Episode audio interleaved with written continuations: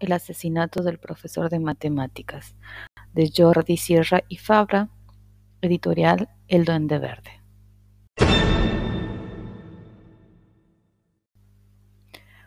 Un profesor propone a sus alumnos un juego como examen para aprobar las matemáticas. El viernes por la tarde, el profesor muere, pero antes de fallecer, comenta a sus alumnos que el sobre que hay en su bolsillo les indicará cómo buscar a su asesino y que no deben fallarle.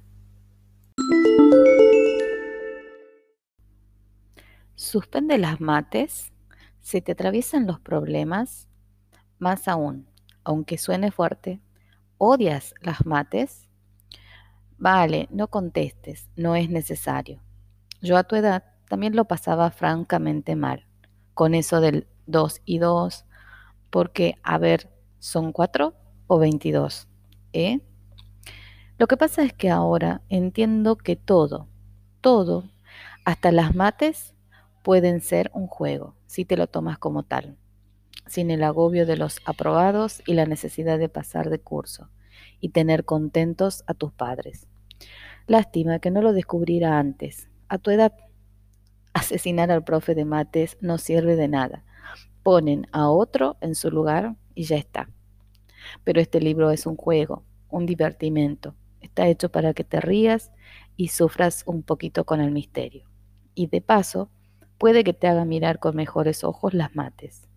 Si aceptas el consejo, trata de resolver los problemas que a medida que los vayas leyendo. No pases las páginas sin más. Te encantará ser el cuarto elemento junto a los tres protagonistas de la historia. Y cuando acabes, dáselo a tu profesor de matemáticas. Y si tiene sentido de humor, tanto que quedará duro o blando, seguro se reirá y a lo mejor adopta los métodos del insólito profe de esta novela. Salud, camarada.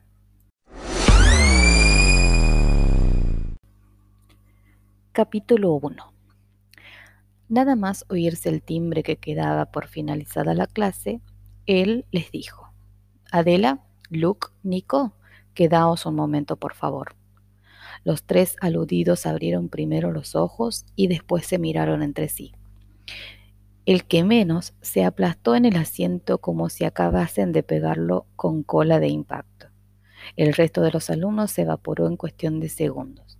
Algunos les lanzaban miradas de ánimo y solidaridad y otros de socarrona burla. A pringar, susurró uno de sus cargantes. Adela, Luke y Nico se quedaron solos, solos con Felipe Romero, el profesor de matemáticas. El FEPE, para los amigos, además de profe o el de mates, que era como lo llamaban comúnmente. El maestro no se puso de pie de inmediato ni empezó a hablarles enseguida. Continuó sentado, estudiando algo con atención. El silencio se hizo omnipresente a medida que transcurría el tiempo. Más allá de ello, tras las ventanas, la algarada que hacían los que ya estaban en el patio subía en espiral hasta donde se encontraban. Adela se removió inquieta, su silla gimió de forma leve. Era una chica alta y espigada, de ojos vivos, cabello largo hasta la mitad de la espalda, ropa informal como la de la mayoría de chicos y chicas. Su preocupación no era menor que la de los otros dos. Volvieron a mirarse Luke arqueó las cejas. Nico puso cara de circunstancia. El primero era el más alto de los tres. Rostro lleno de pecas, sonrisa muy expresiva, delgado como un sarmiento. El segundo era todo lo contrario, bajo y un poco redondo, cabello bastante largo, mirada penetrante. Curiosamente, los tres eran amigos siempre andaban metidos juntos en todos los líos, buenos y malos. Felipe Romero por fin dejó la hoja de papel que estaba leyendo y los atravesó con su mirada penetrante. Bueno, suspiró. ¿Eso fue todo? Siguió la mirada, primero en dirección a Adela, luego en dirección a Luke, y por último en dirección a Nico. No era mal profe. Lástima que diera matemáticas. El Fepe era el único que le llamaba por sus nombres de pila, no por el apellido, y el único que aceptaba lo de Luke en lugar de Lucas, en atención a que Lucas era un fan de Star Wars. Otros preferían apodarle el Skywalker, pero en plan burlón. ¿Qué voy a hacer con vosotros? preguntó en voz alta. ¿Qué tal dejarnos ir al patio? propuso Nico. El profesor ignoró el comentario. ¿Sabéis por qué es hecho quedaros, verdad? Tenemos una vaga idea, reconoció Adela. Sois los tres únicos de la clase que vais a suspender la asignatura. Pues vaya noticia, bajó la cabeza Luke. ¿Y no os da rabia? Rabia sí, claro. No lo hacemos aposta. ¿Qué quiere que hagamos? Los tres hablaron al mismo tiempo. ¿Y os resignáis? Les extrañó Felipe Romero. No, dijo Adela, pero si no nos entra, no nos entra, manifestó Nico. Ya lo intentamos, ya, aseguró Luke. Vamos, chico, vamos. El profesor acabó poniéndose de pie. No puedo creerlo. Si fuerais tonto o no dierais más de sí, lo entendería. Pero vosotros tres, he visto vuestras otras notas y todas son bastante buenas por lo general. ¿Qué os pasa con las matemáticas? ¿Que no nos entran? Tonterías, les habéis cogido manía y ya está. Las odiáis. De acuerdo, odiadlas si queréis, pero no me digáis que no las entendéis. Es una cuestión mental. Os negáis a entenderlas, que no es lo mismo. Que no es tan fácil, profe, dijo Luke con dolor. Sí lo es, Luke, y lo sabes tú, como lo sabe Adela y lo sabe Nico. Todo está aquí. Se tocó la frente con el dedo índice de la mano derecha. Si quisieras, podrías, pero os limitáis a decir que no nos entran, que no es lo vuestro, que sí patatín y que sí patatán, y ya está. ¿Usted cree que no queremos aprobar como sea? exclamó Nico. ¿Sabe la bronca que me echarán mis padres? se estremeció Adela. Y el verano que me harán pasar los míos con profes particulares y todo ese rollo, gimió Luke. Pues evitadlo, gritó el Felipe Romero. Pegaron sendo brinco los en sus asientos. Chicos, chicos, chicos. El maestro se acercó a los tres y se sentó encima de un pupitre. Las matemáticas son esenciales, después de la lengua, lo más importante.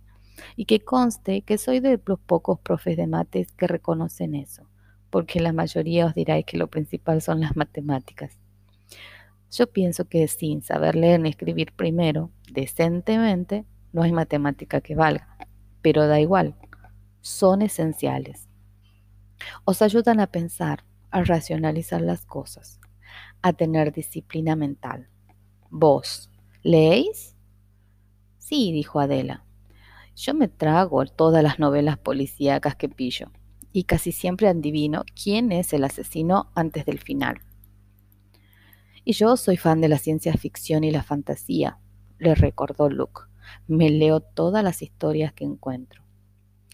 Y lo mío son los cómics, quiso dejarlo bien sentado Nico, aunque también soy bastante bueno en los videojuegos. Pues las matemáticas son como todo eso, insistió Felipe Romero.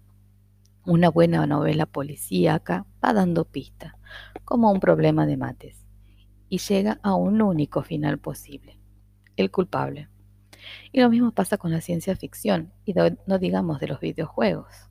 Si tu mente es capaz de trabajar a la velocidad necesaria para llegar al final de un videojuego, es que estás capacitado para resolver cualquier problema de matemáticas. No es lo mismo, dijo Nico. Os asesinaría, levantó las manos al cielo. Pero miráis que sois tosudos, ¿eh? ¿Y vuestro orgullo? No dijeron nada. ¿No os importa ser los únicos tres que suspendáis matemáticas? Siguió el profesor tratando de provocarles. Siguió en silencio. ¿Sabéis que pueden echarme por eso? soltó pronto Felipe Romero. ¿Por qué? Por ser un mal profesor. Anda ya. Que sí, insistió él. Estoy en la cuerda floja. El director dice que mis métodos no son ortodoxos. Con tres suspensos de 18 alumnos me la cargo. Es una sexta parte. Es justo. Díselo a Mariano Fernández. Encima, quiere que nos sintamos mal porque pueden echarle. Se entristeció Adela. Pues sí, la pinchó. Jo, rezongó ella. Mañana es el examen. Les, les recordó sin que hiciera falta. Por, fal por favor, estudiad esta noche. Tratad de hacerlo solo un poco bien para que pueda justificar un cinco pelado. No me vengáis con que no lo entendéis.